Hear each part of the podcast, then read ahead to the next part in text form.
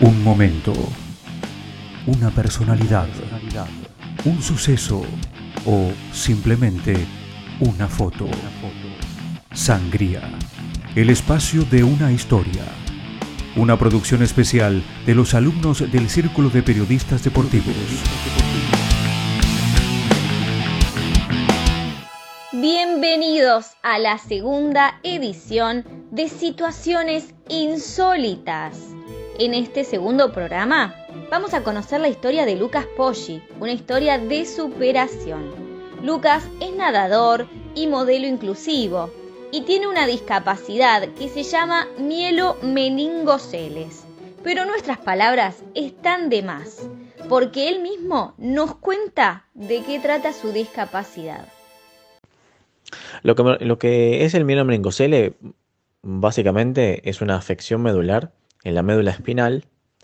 Eh, esto ocurre en el cierre del tubo neural, no se forma una vértebra y es ahí donde se genera la lesión medular. Como por el canal medular pasan todas las ramificaciones nerviosas, ¿sí?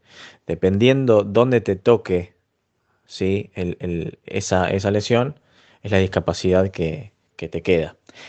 En este caso, en mi caso, soy lumbar 3, que dentro de la parte lumbar es una afección alta, ¿sí?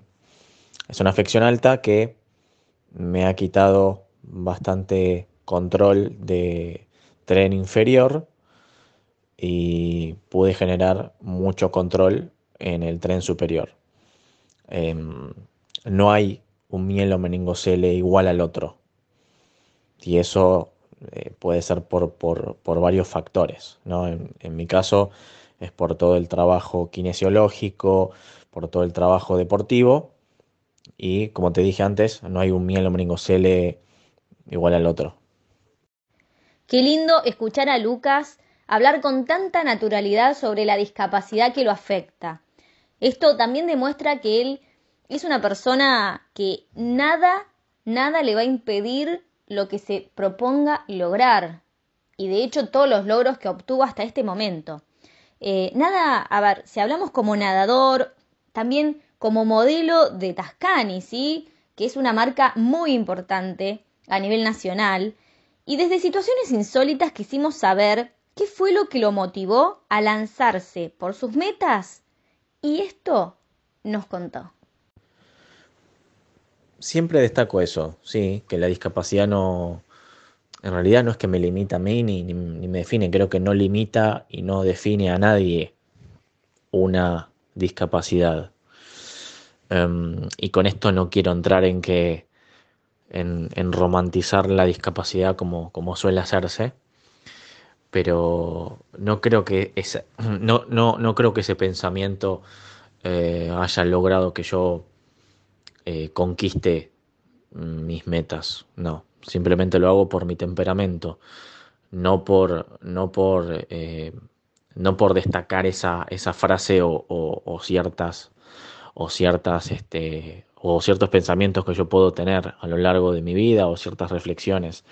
Em, creo que lo, que lo que hace que yo quiera ir por más y que logre o intente hacer otras cosas em, y que tenga varias facetas, creo que es el temperamento y eso lo debería entender eh, muchísimas personas que, que, que quieran hacer algo en la vida, ¿no?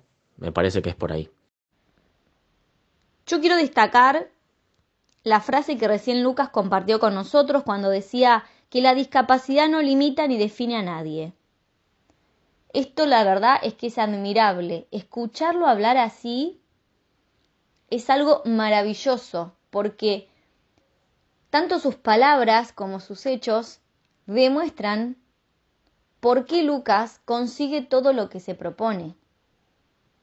Y hablando de propuestas nuevas, de unas nuevas metas, tenemos que contarles que Lucas se está preparando para lograr clasificar a Tokio. Y le fuimos a preguntar, cómo se prepara. Y esto fue lo que nos dijo. Bueno, queda muy poco. Ahora con el tema de las restricciones se pospuso el, torneo y va a ser este fin de semana y ahora va a ser el 2 y el 3 de junio. Y por supuesto que me estoy preparando, ya estamos en la puesta a punto con mi entrenadora y con mi preparador físico. Estamos ya en la recta final de, este anteúltimo selectivo, porque vamos a tener este y, el próximo es el 25 y 26 de junio. Y después ya se, se define el equipo. Me estoy preparando, me estoy preparando fuerte, me estoy preparando lo mejor posible. Es un camino difícil, pero que bueno, que, es, es, algo que hago todos los días y que por supuesto que tengo que disfrutar de, esa, sensación de la competencia, esa sensación de, saber que puedo lograr el gran sueño de toda mi vida, ¿no? Por supuesto. Qué camino que lo espera Lucas. Recordemos que fue campeón en los de Sur 2014, finalista en los Parapanamericanos en bronce y logró también la medalla de plata. Fue finalista en 2015, así que tenemos mucha fe en que pueda llegar a Tokio. Pero no solo se dedica a la natación.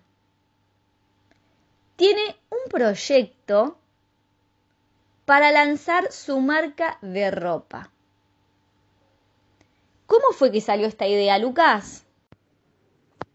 Yo ya venía modelando, sí, yo comencé, me formé como modelo en una agencia, este, que bueno, hice el curso de modelo profesional, pero como todo lleva tiempo, empecé a desfilar años después y es ahí donde empecé con, las marcas, con los desfiles. Estuve en desfiles muy importantes, el Fashion Week, el Buenos Aires Moda, em, el desfile de caras también. Eh, creo que ya el segundo desfile había sido el de caras, entonces dije, bueno, acá hay algo muy, muy importante ¿no? que, se puede dar.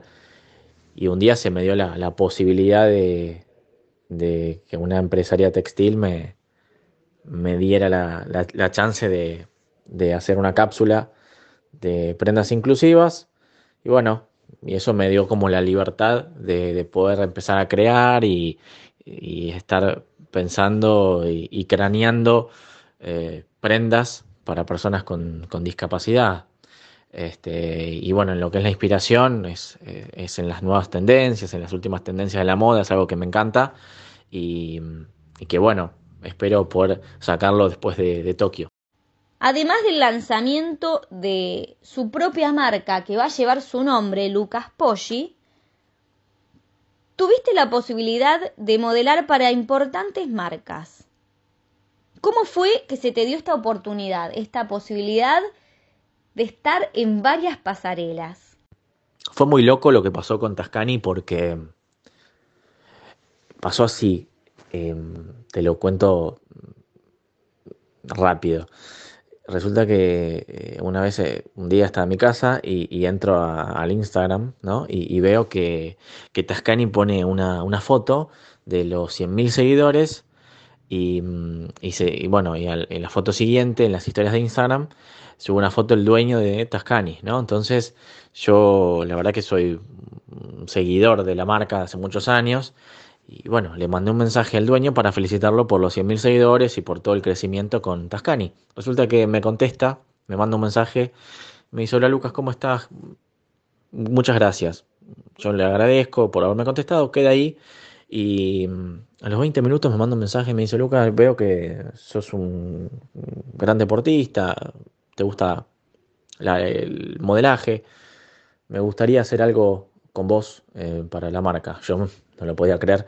Bueno, y terminé, y así empecé. Y terminé trabajando en, dos campañas para, para Tascani. Era el momento justo y el, era donde yo tenía que estar. Por eso digo que, que lo que marca es mi temperamento, no, no, es, eh, no es otra cosa. Y para ir cerrando esta hermosa nota, la verdad es que queremos que nos cuentes ¿Qué es lo que pensás que te falta conquistar? ¿A qué aspirás?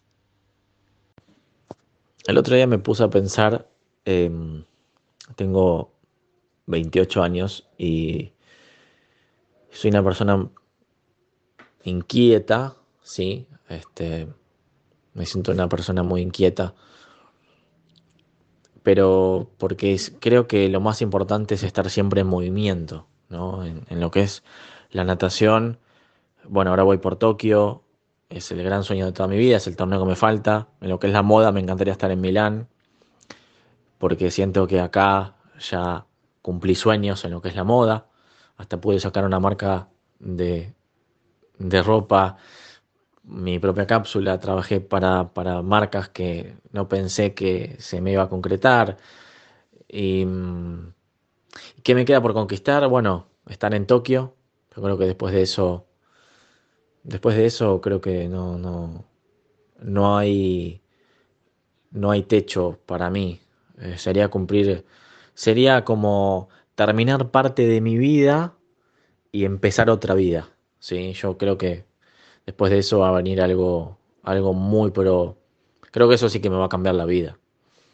Bueno, nada, yo siempre digo que quiero que venga algo eh, bueno y que me sorprenda. Qué hermosa historia la de Lucas Poggi. La verdad es una historia de vida que sorprende porque más allá de todos los obstáculos que pueda tener, él siempre sale adelante por sus sueños. Sin importar su condición, muchas personas a la primera caída abandonan todo. Sin embargo, Lucas, como otras personas con discapacidad, día a día salen a la vida dando pelea por lo que aman hacer y con esta reflexión nos vamos despidiendo. Les agradecemos por haber estado del otro lado en esta segunda edición de Situaciones Insólitas y esperamos que hayan disfrutado de este programa como lo hicimos nosotros. Chao, hasta la próxima.